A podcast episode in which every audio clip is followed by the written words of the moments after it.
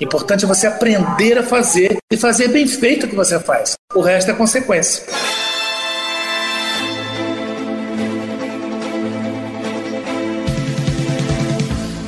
Que a única coisa viva que tem no desenho é a voz da gente. Quando você transborda a sua essência, você alcança a excelência. O seu papel, aquilo que é seu, o seu caminho, ele está guardado e você vai trilhar por ele. Então, quando você tem coragem de percorrer o caminho que você acredita, não tem como, só pode dar certo.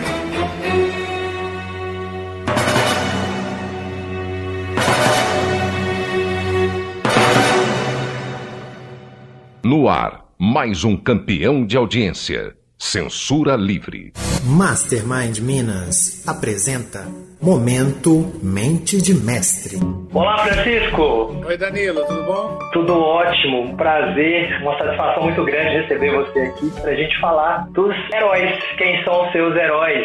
A relação que nós temos né, com os heróis na nossa vida. Veio uma luz na minha cabeça e falou assim: Danilo, você foi criado assistindo Cavaleiros do Zodíaco. É impossível não lembrar de você, principalmente por um grande motivo. Eu queria que você depois, nós vamos ter um momento para falar sobre isso, você confirmasse o que eu estou dizendo.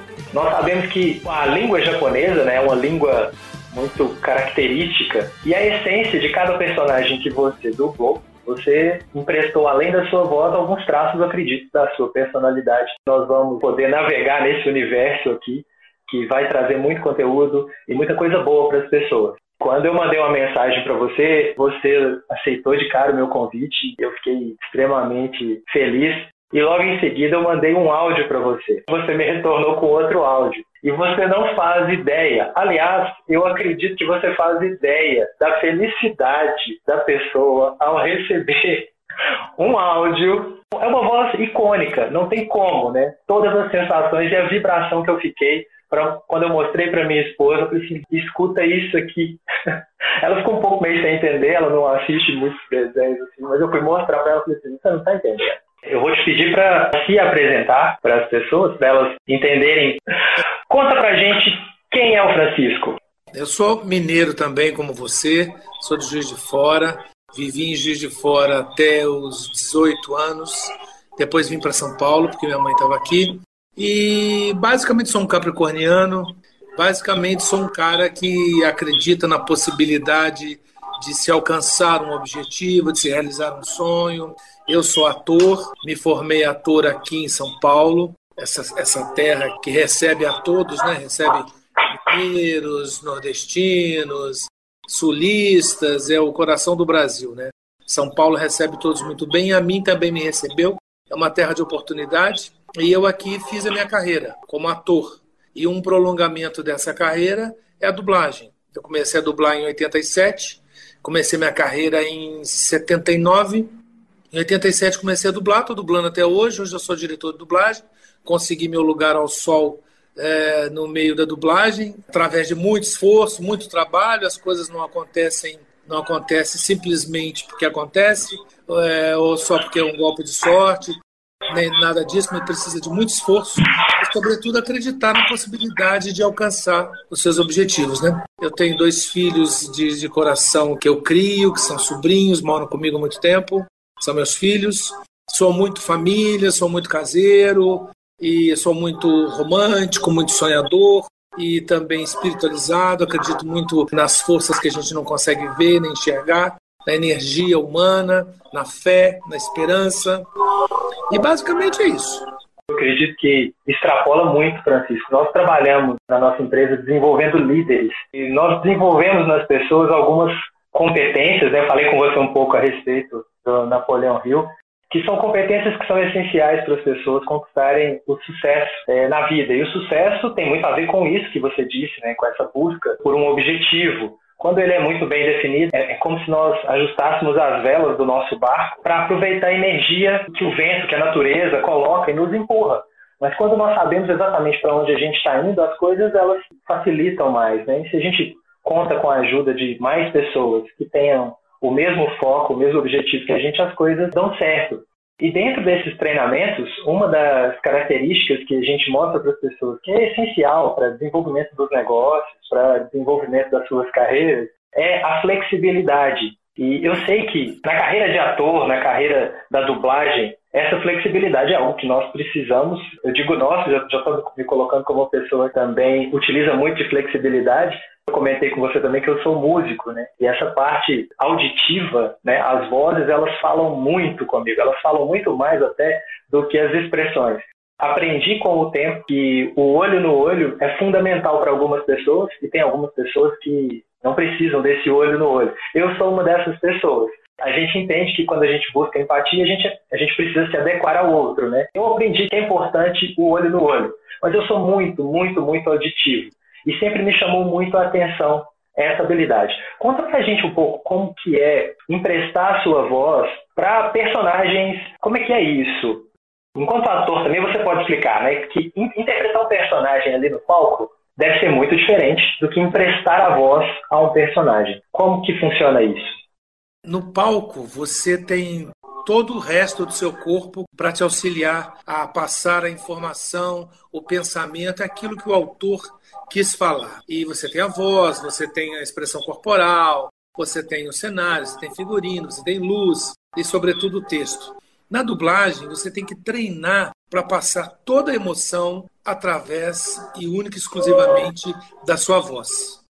Então eu costumo dizer que a voz ela é o som da alma, né?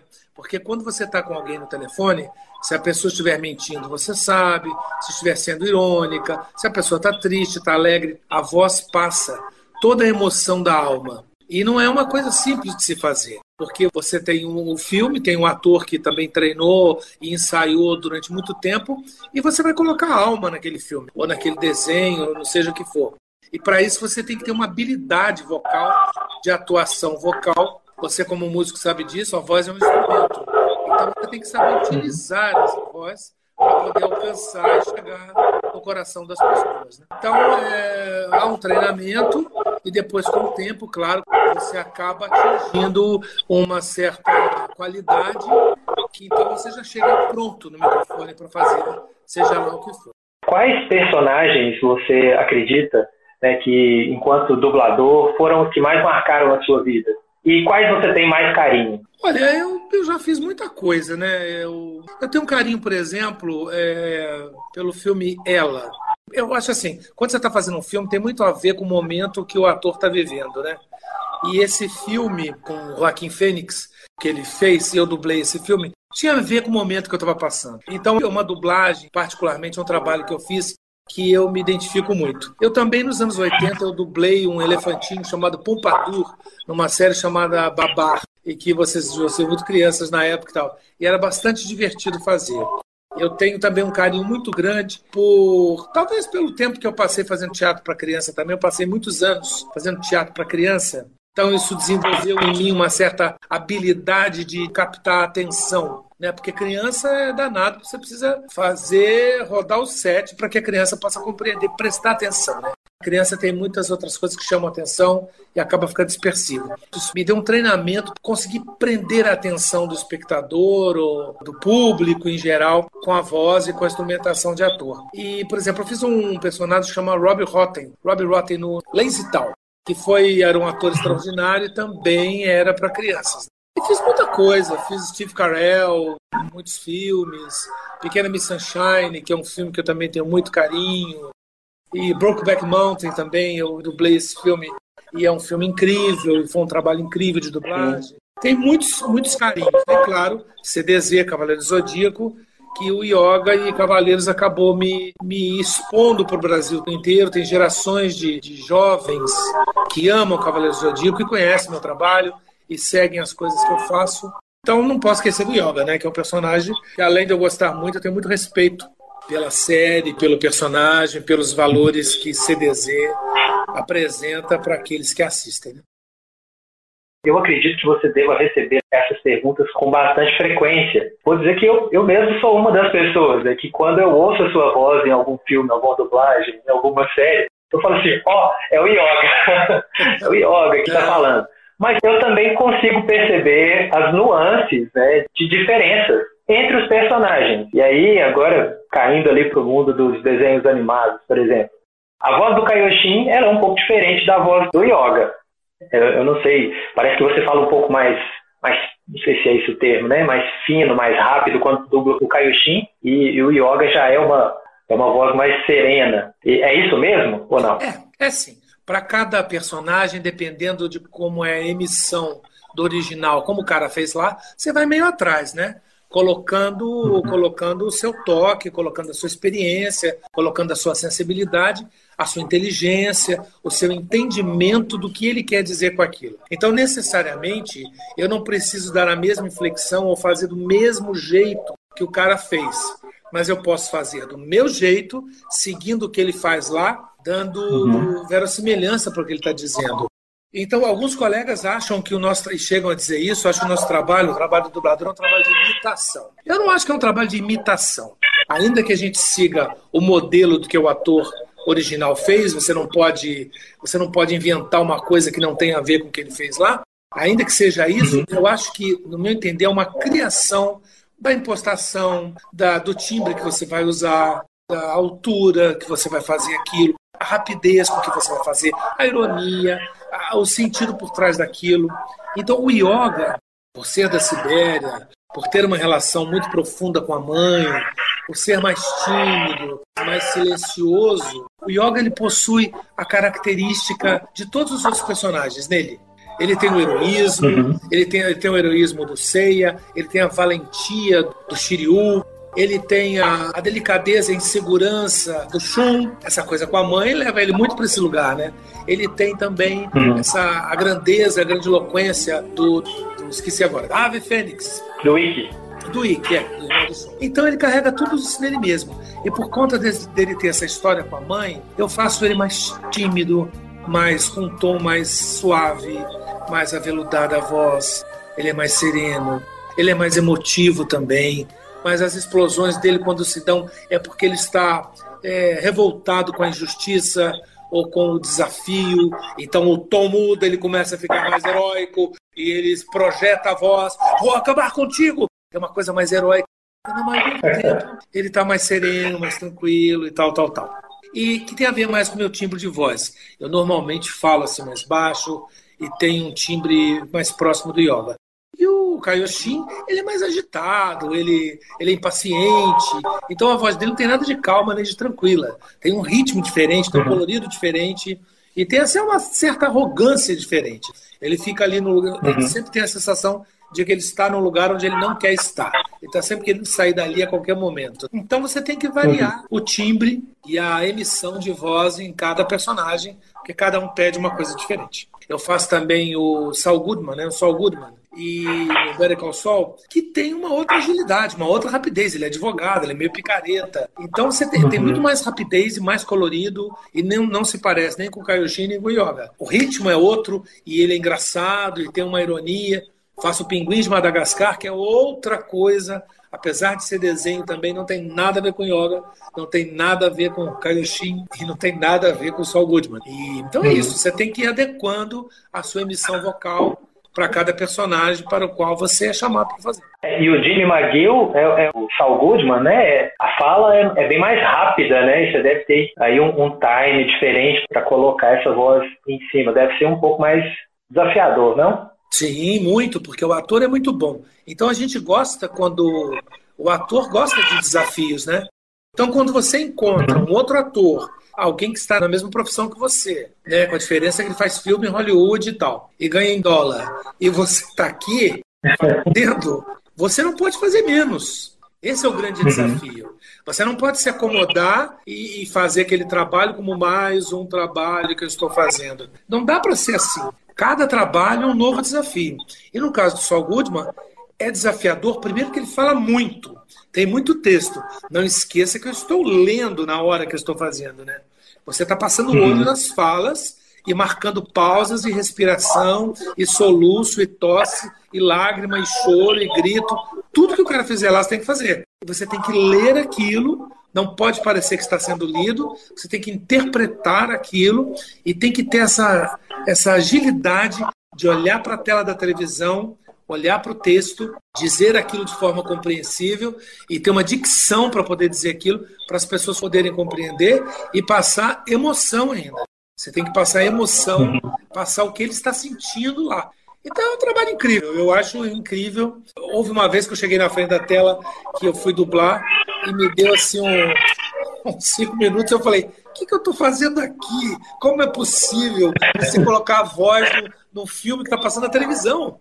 Eu levei bem uns 5, 6 minutos para voltar a, a mim mesmo, dizendo: não, isso é uma coisa que você faz há 30 anos e você sabe fazer, mete os peitos aí e faça. E eu já vi grandes atores, atores de televisão e de teatro, sucumbirem diante, diante da dublagem, de não conseguirem fazer.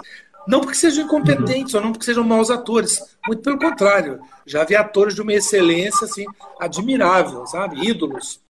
Mas que não é o veículo que ele domina. É como se eu for fazer televisão. Eu vou apanhar um pouco até entender como é que funcionam as câmeras e tal cinema já fiz e, e foi fazendo o que eu fui aprendendo. Porque não é simples. Por exemplo, no cinema tinha uma cena inteira é, uma cena inteira que eu estudei, que eu preparei, que era um momento, o meu momento grandioso no filme, e eu fiz e preparei e fiz na hora, gravando. Eu fiz com a certeza de que eu tinha feito o melhor possível. A inflexão, o olhar, a parada e tal. Quando eu estava quase terminando, essa cena, ouço o cara do som, parou, parou, parou, tem um cachorro aí no fundo, vamos fazer de novo.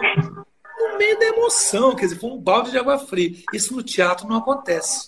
Está no meio dessa emoção, às vezes tem uma tosse, às vezes tem um celular, uma coisa que te desconcentra, né? Porque você está vivo ali no personagem. Te desconcentra, mas você vai para frente. Se incomodar muito no teatro, você para e pede a pessoa que desligue o celular, ou enfim. Aí, aí o espetáculo também desanda um pouco, mas não dá para você interpretar com a gente conversando e olhando o celular e tal. Na dublagem também, você erra, você volta. Agora, no cinema ou na televisão, você está no meio de uma emoção, você é interrompido. Eu fiz essa cena umas oito vezes. Oito vezes. Uau. É claro que a primeira emoção que eu mostrei no primeiro take já não era mais no oitavo take. Você mantém uma excelência, porque essa é a sua profissão. Então você mantém um nível você não vai ficar ruim, mas podia ficar tão melhor se o primeiro take pudesse ser a, a, é, aproveitado. Mas tem a luz, tem o carro que passa, tem o barulho, tem o cachorro, tem um reflexo que bate não sei aonde, tem um figurante lá no fundo que faz uma coisa que não devia fazer. Então, cinema é, e televisão também é complicado, né? porque tem essas interrupções. E a dublagem não. A dublagem, se você errar, você faz de novo. O desafiador na dublagem é que é muito rápido. Você tem que produzir muito rapidamente aquilo. Diferente do teatro, diferente do cinema. A televisão também é assim. A televisão é muito rápido. Errou, voltou, errou, voltou, errou, voltou, porque eles têm que entregar pacotes e pacotes e, e capítulos com uma, com uma rapidez absurda, é quase desumano a quantidade de cenas que se grava. E a dublagem também, você tem que fazer muito rápido. Você tem um tempo para fazer e você tem que entregar aquele produto dentro daquele tempo. Se te deram duas horas, são duas horas. E sempre é muito apertado. Então, às vezes, você vê. É claro, se você vai pegar uma, uma obra tal e X, você também pede mais tempo. Né? E se o dublador não conseguiu fazer, eu, como diretor, digo: olha, tem que remarcar, porque não deu tempo de fazer. Entendeu? É isso. Sim. Francisco, você falou que tá há mais de 30 anos, né? Ou há 30 anos. Quando que começou e onde começou? Porque te acompanhando, eu vi que você. E aí vem as memórias é, auditivas na minha mente, né? Eu assisti você falando que foi diretor de dublagem dos estúdios Alamo. Aí veio na minha mente, né? Versão brasileira Alamo. E, e foi lá que começou tudo ou não? Para mim, sim. Eu comecei lá. Comecei em 1987 lá.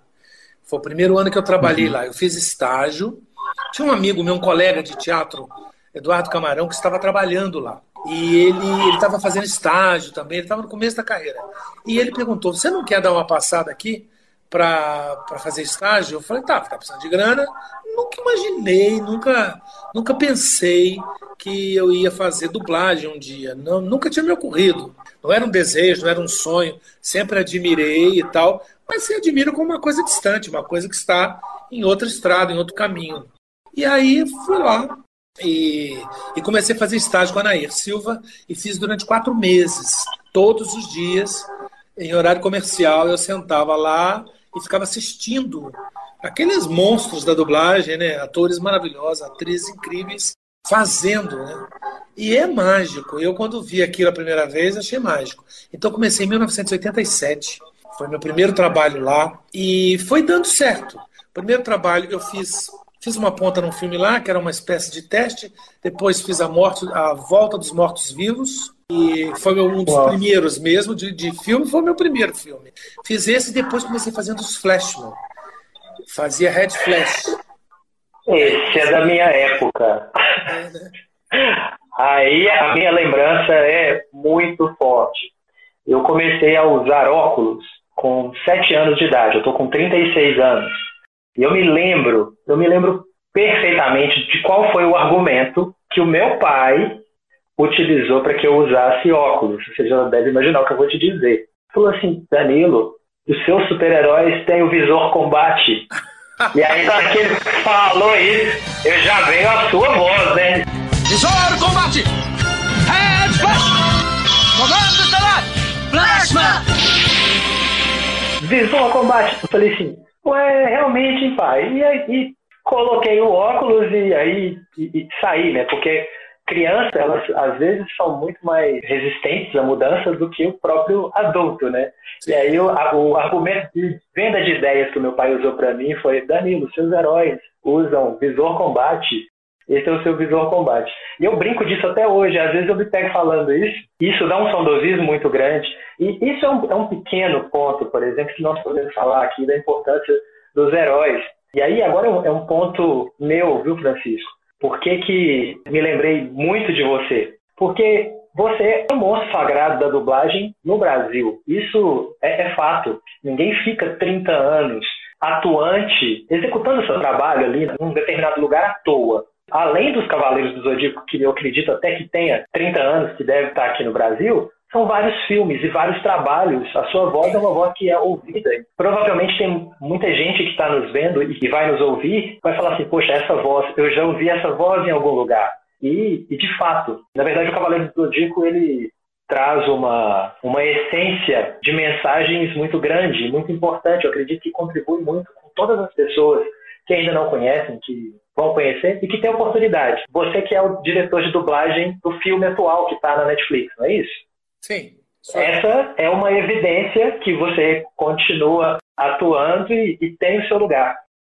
Imagine só, quem está me ouvindo, né? Eu, Francisco, eu acredito que isso não passa na sua cabeça. Imagina algum dia se o dublador do yoga fosse outra pessoa, numa saga dessas aí. A conexão com as pessoas não seria a mesma.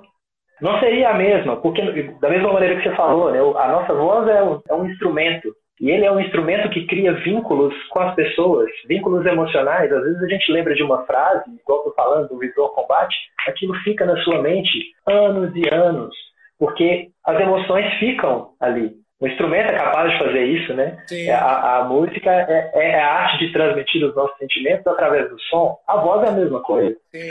E então é, é, é, um instrumento de conexão. Eu, eu fico acompanhando, por exemplo, eu assisto Cavaleiros do Zodíaco até hoje. Eu assisti, inclusive, aquela saga Ômega há pouco tempo atrás e me chamou muita atenção a forma com que o, personagem está muito mais maduro e principalmente pelo japonês tem uma entonação de voz. Eu adoro filmes japoneses, até gosto de ouvir, porque eu, eu gosto muito de, de, de, línguas e eu percebo que a, a entonação deles é, é muito diferenciada.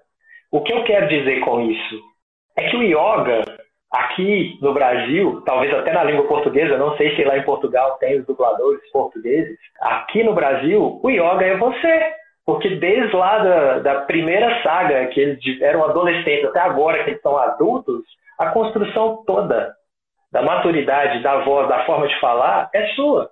Por isso que eu queria que você falasse dos heróis, porque na verdade você é a personificação, é a alma do personagem aqui para o Brasil. Você concorda com tudo isso que eu estou te dizendo? Sim, concordo, sim. E os fãs, na verdade, me chamam por yoga. Eles me tratam por yoga. Então, é, é, muito, é muito carinho, sabe? É muito carinho, é muito carinho. Ouso dizer, muito amor mesmo. Eu me sinto muito amado mesmo, sabe? E eu não sei se estando no teatro eu receberia tanto amor e tanto carinho, né?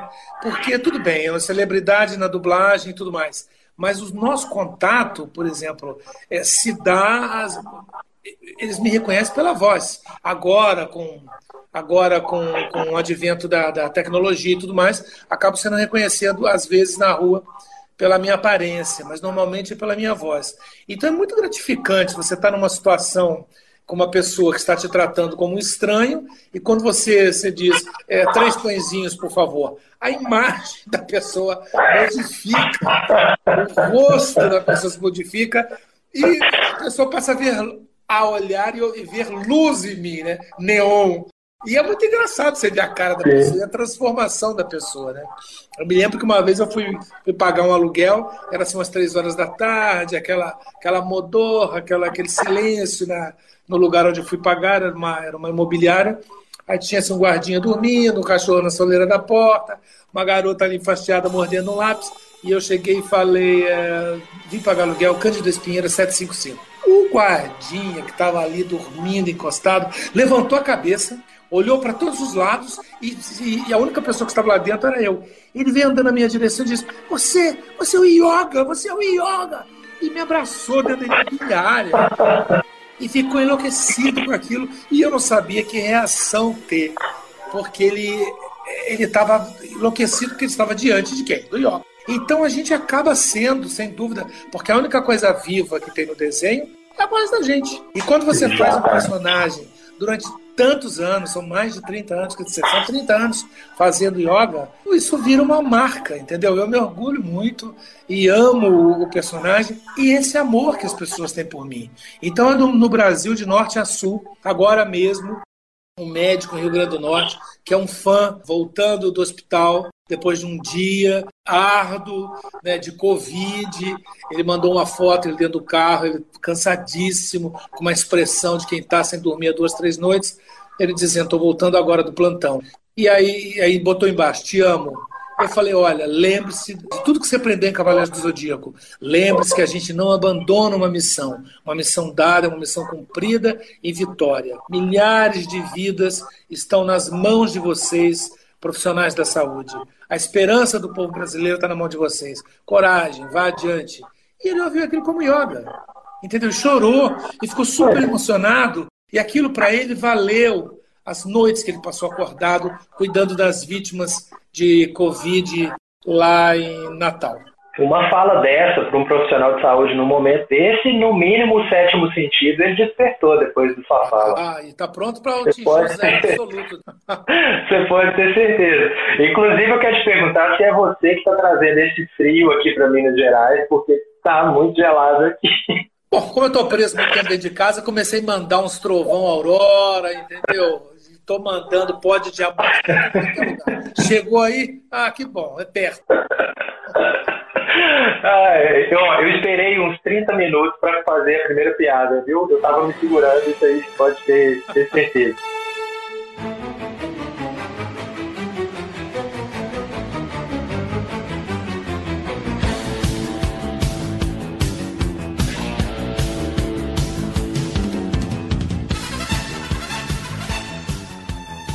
Francisco, eu queria que você contasse para a gente quais foram os fatores que você acredita que contribuíram para o seu sucesso na sua carreira e quais foram os fatores que você acredita que foram os desafios que você vivenciou nesse período? Eu nunca sonhei em ser ator.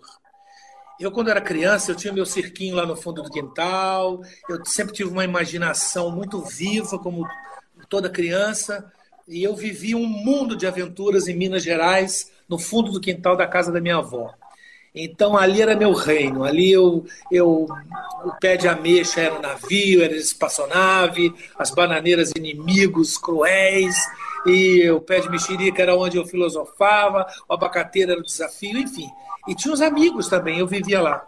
Eu tinha muita facilidade para imitar personagens de televisão e as coisas que passavam na televisão, eu assisti muita televisão, né? Então as coisas que passavam na televisão, eu copiava os personagens de Chico Anísio, E fazia um sucesso. As pessoas achavam graça na família, aniversário, essas coisas. Eu fazia e achavam graça. E aí eu comecei na escola, por exemplo, 21 de abril, dia de Tiradentes. Ah, quem vai ser o Tiradentes? Você.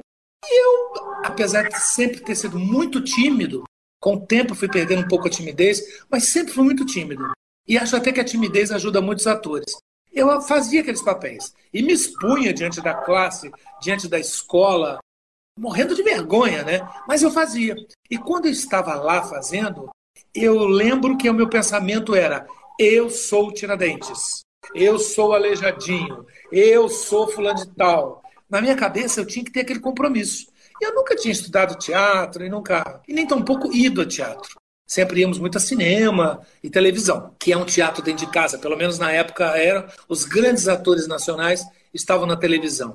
Não tinha essa coisa da geração criada dentro da televisão para a televisão. Valores à parte, na época, os grandes nomes do teatro, as grandes estrelas do teatro iam para a televisão. Todos. E tinha também aqueles que começavam mais na TV e ficavam na TV. E eu, enfim, depois vim para São Paulo e a minha mãe, que sabia que eu gostava de teatro, minha mãe estava aqui, ela falou: olha, aqui tem muitas oportunidades para fazer teatro, fazer televisão. Ah, bom, eu tinha vontade de estar na televisão, claro. Se eu era um garoto que assistia televisão o tempo inteiro, eu queria entrar naquela caixa cheia de gente que falava, acontecia, os desenhos, os heróis. E vim para São Paulo e comecei a fazer teatro. Teatro amador, primeiro, em Diadema, que foi o lugar para onde eu fui, a cidade para onde eu fui. E comecei ali a fazer teatro ali. Depois fiz teatro na escola, num concurso que teve lá. Descobriram que eu era ator e estavam me chamando para fazer. Dirigi, adaptei texto, fiz de tudo. Dirigi mais de 35 alunos. Depois numa outra escola também. E vi que fazia aquilo com uma certa facilidade e que gostava de fazer, que é mais importante. Eu lembro, você está perguntando de desafio. Uma vez eu, vários grupos de teatro de São Paulo é, se apresentavam e ali ia ser escolhido o melhor espetáculo e tal. E eu me apresentei lá. O meu espetáculo era um texto meu. O espetáculo não ganhou porque uma das juradas achou que eu tinha plagiado Admirável Mundo Novo. De fato, a história é muito parecida. Mas eu nunca tinha visto nem o filme, nem lido o livro. Ela achou que eu estava mentindo. Você leu sim? Eu falei, não, você não pode dizer que eu li. Eu não li. Eu tinha 20 anos.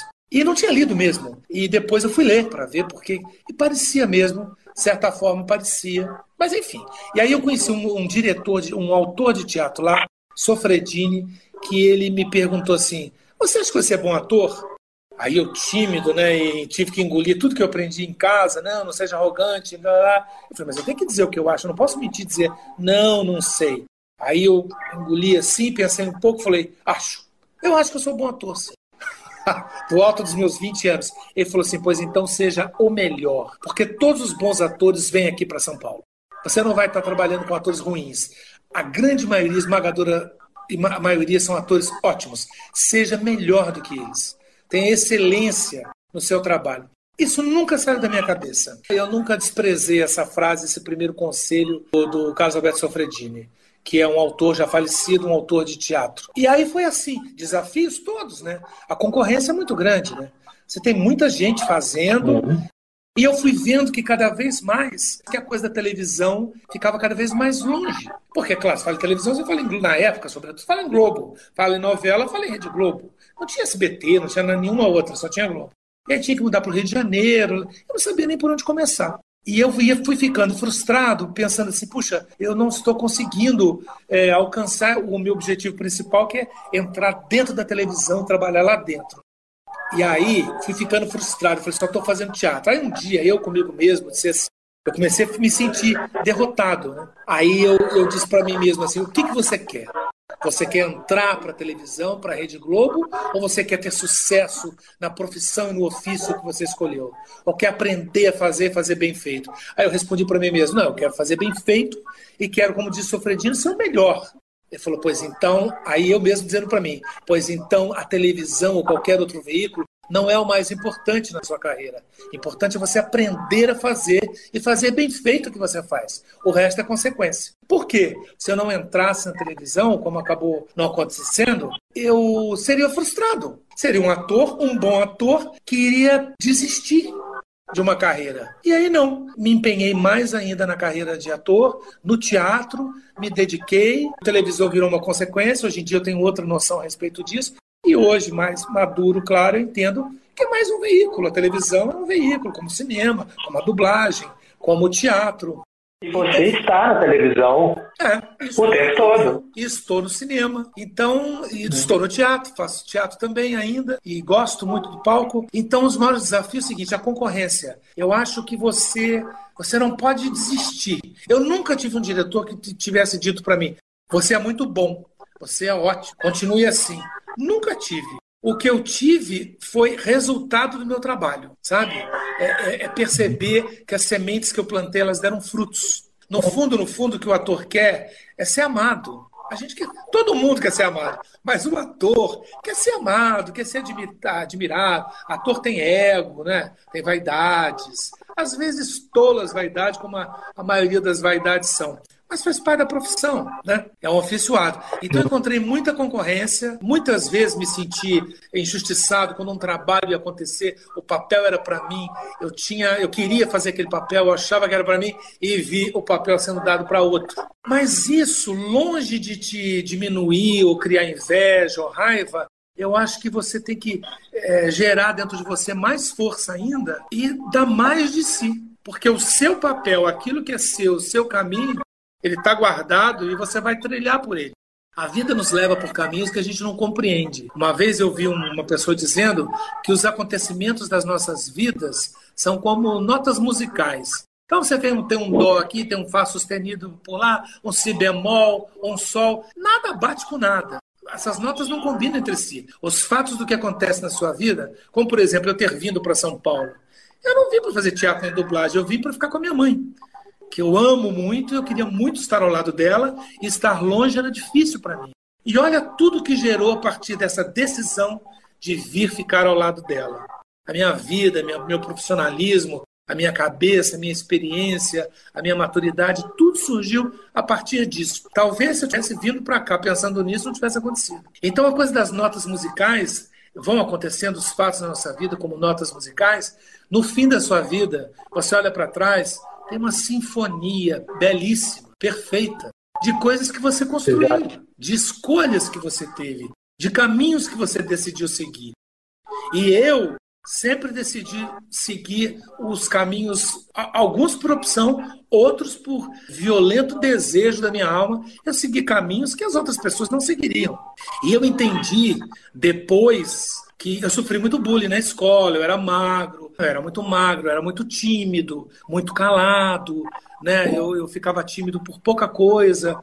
E então a quantidade de pessoas que apareceram no meu caminho para me desmerecerem, para desmerecer o que eu era, não eram poucas. Na rua apontavam é, garotos cruéis, né, colegas apontavam. E eu descobri anos mais tarde que tudo que eles apontavam, que incomodavam a eles, é porque eles não tinham aquilo. Tudo que eles me treinaram para achar que era uma deficiência, que era o pior de mim, eu descobri com o passar da vida que era o que me fazia grande. Foi o que me tornou um vencedor. Foi olhar para mim, acreditar nas minhas qualidades, mesmo que as outras pessoas acreditassem que eram deficiências, porque a maioria seguia para um lado e eu seguindo para o outro eu indo no sentido oposto daquelas pessoas. À primeira vista, eu poderia estar muito errado, porque eu não estava indo com a manada, eu não estava fazendo o dito certo, que todo mundo achava que era o certo. Ao contrário, eu estava seguindo meu coração, minha intuição, e não poderia ser diferente. Eu não conseguiria ser outra coisa além disso que eu sou. E eu percebi no final que eu estava certo, que era um caminho da minha felicidade, era um caminho do meu equilíbrio, era, era o meu caminho que eu tive coragem de percorrer. Então, quando você tem coragem de percorrer o caminho que você acredita, não tem como, só pode dar certo. Porque todas as vezes que você errar, você cair, você vai levantar de novo. Porque você acredita naquele caminho. Diferente de um caminho imposto para você. Que você não ama, uma profissão que você não gosta, um negócio que você não acredita, que você não gosta. Não vai dar certo, claro. Porque é preciso colocar o coração, a alma e o suor, né, meu filho? Se você não colocar o suor, as coisas não andam.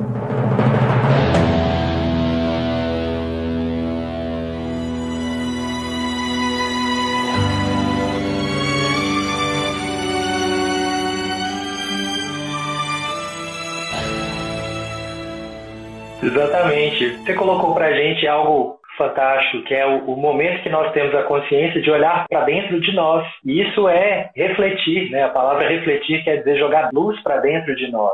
E quando a gente se ilumina por dentro, a gente acaba clareando os caminhos que a gente precisa tomar.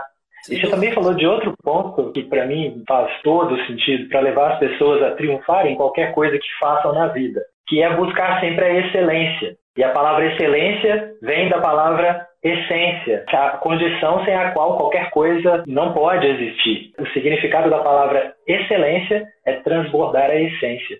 E quando a gente coloca isso, quando a gente coloca isso na nossa vida, né, a gente realmente alcança as coisas que a gente deseja. E para as pessoas que já fizeram os nossos treinamentos, que conhecem as coisas que o Napoleão Hill traz, você deu uma aula de, de liderança aqui agora, porque você falou da importância de olhar para dentro de si, de buscar sempre melhor, de fazer as coisas com entusiasmo, de ter, desenvolver um desejo ardente dentro do seu objetivo principal bem definido, né, que são caminhos que o Napoleão Hill trouxe para a gente e que você está mostrando que, de fato, é isso que faz as pessoas terem o seu êxito, encontrarem o êxito, encontrarem os seus objetivos. E ele sintetiza uma filosofia que foi um dos poemas mais printados e editados no mundo até hoje, que é a filosofia do sucesso. É um poema que o Napoleão Hill fez dizendo: Eu conheço pessoas que triunfam e sempre triunfarão. Sabem por quê? Porque nunca desistem dos seus sonhos e sempre terminam aquilo que começam.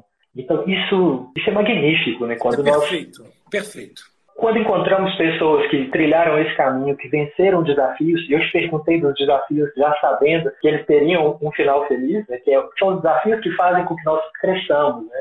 É impossível não vir na minha mente, por exemplo, as sagas lá das 12 casas, tudo que você fala, e as 17 leis. Eu, eu até quero te fazer um convite para a gente fazer um outro dia, talvez um comentário sobre as 17 leis. Eu vou te presentear com o livro A Lei do Triunfo, do Opa. Napoleão Hill que fala sobre as 17 leis do êxito.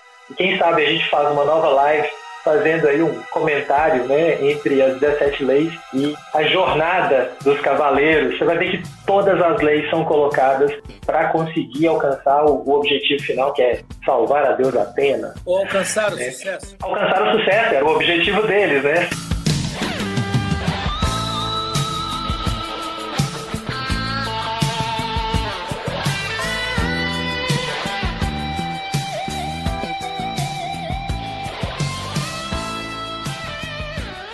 O que é sucesso para você? Sucesso é isso tudo que você acabou de dizer.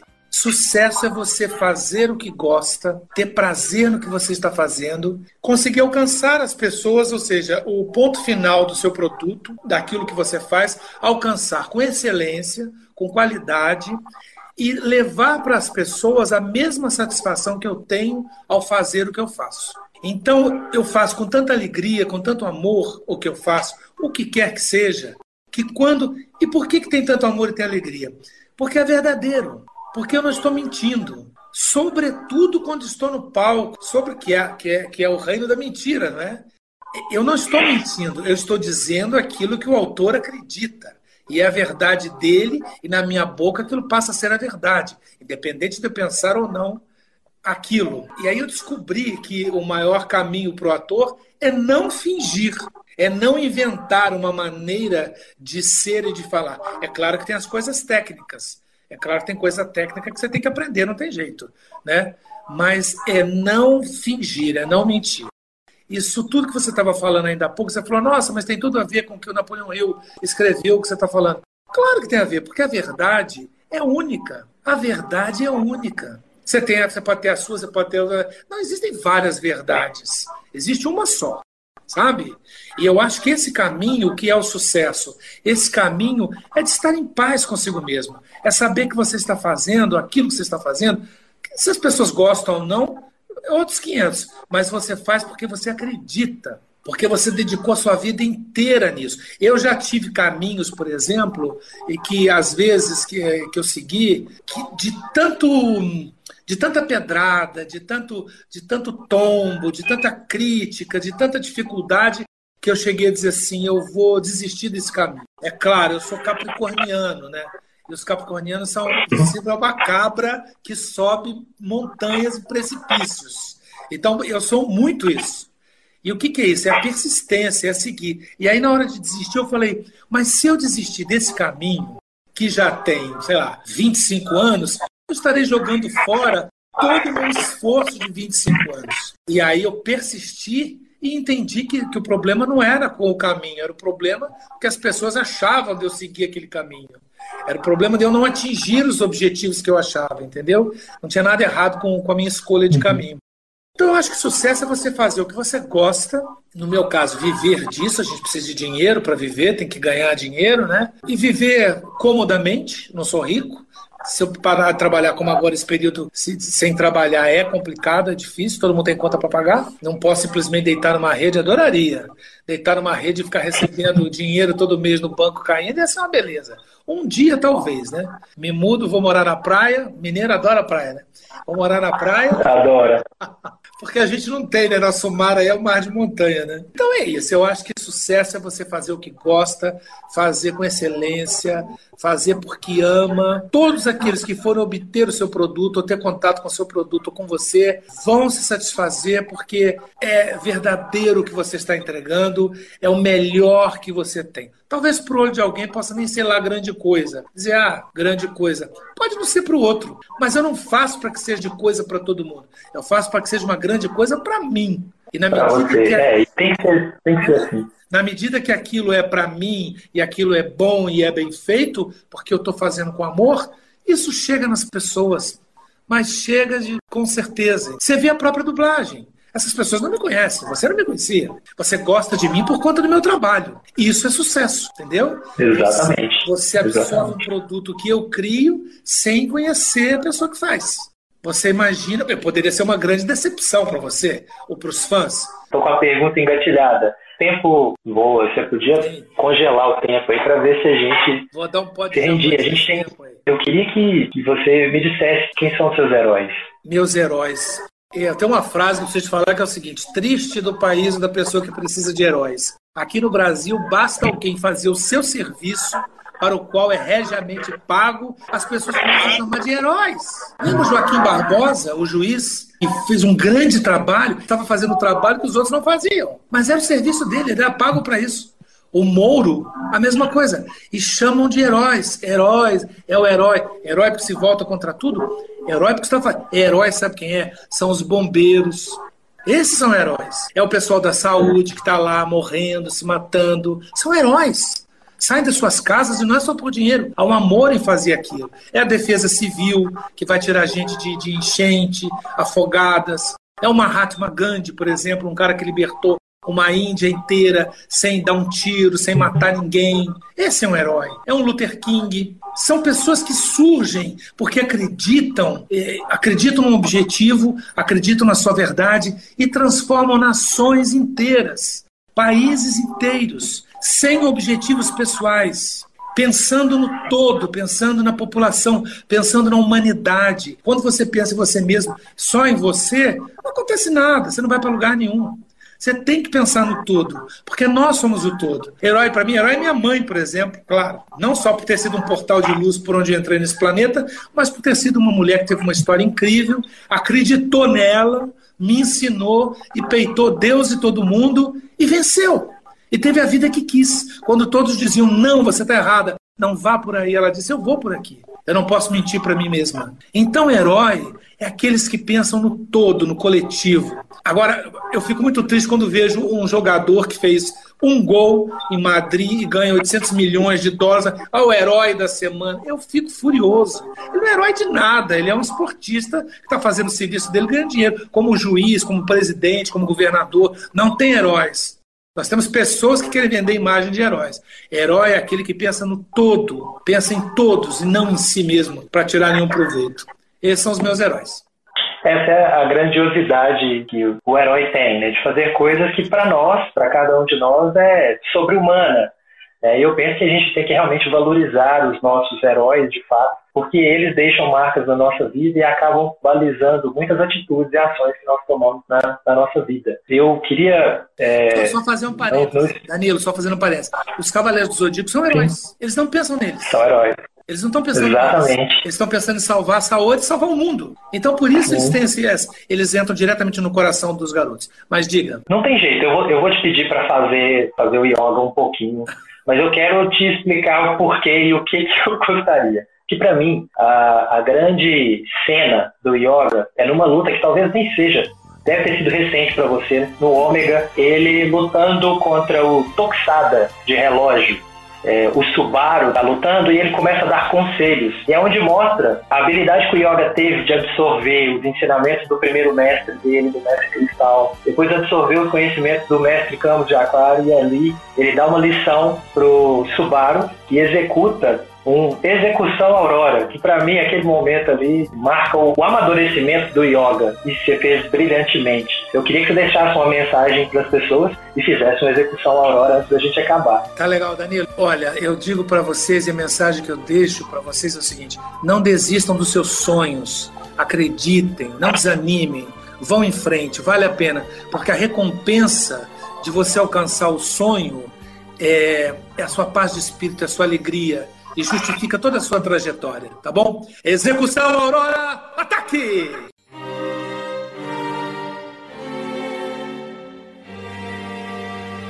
Ah, muito obrigado, Francisco. Foi um prazer, prazer muito grande. Obrigado a você também. Boa sorte para todos. Um, um grande abraço para você. Fiquem em casa, hein? Estou de bola. abraço. Gostou do conteúdo? Lembrou de alguém? Compartilhe com quem você gosta. Envie o seu comentário e siga o Minuto Mente de Mestre no Telegram e também no Spotify.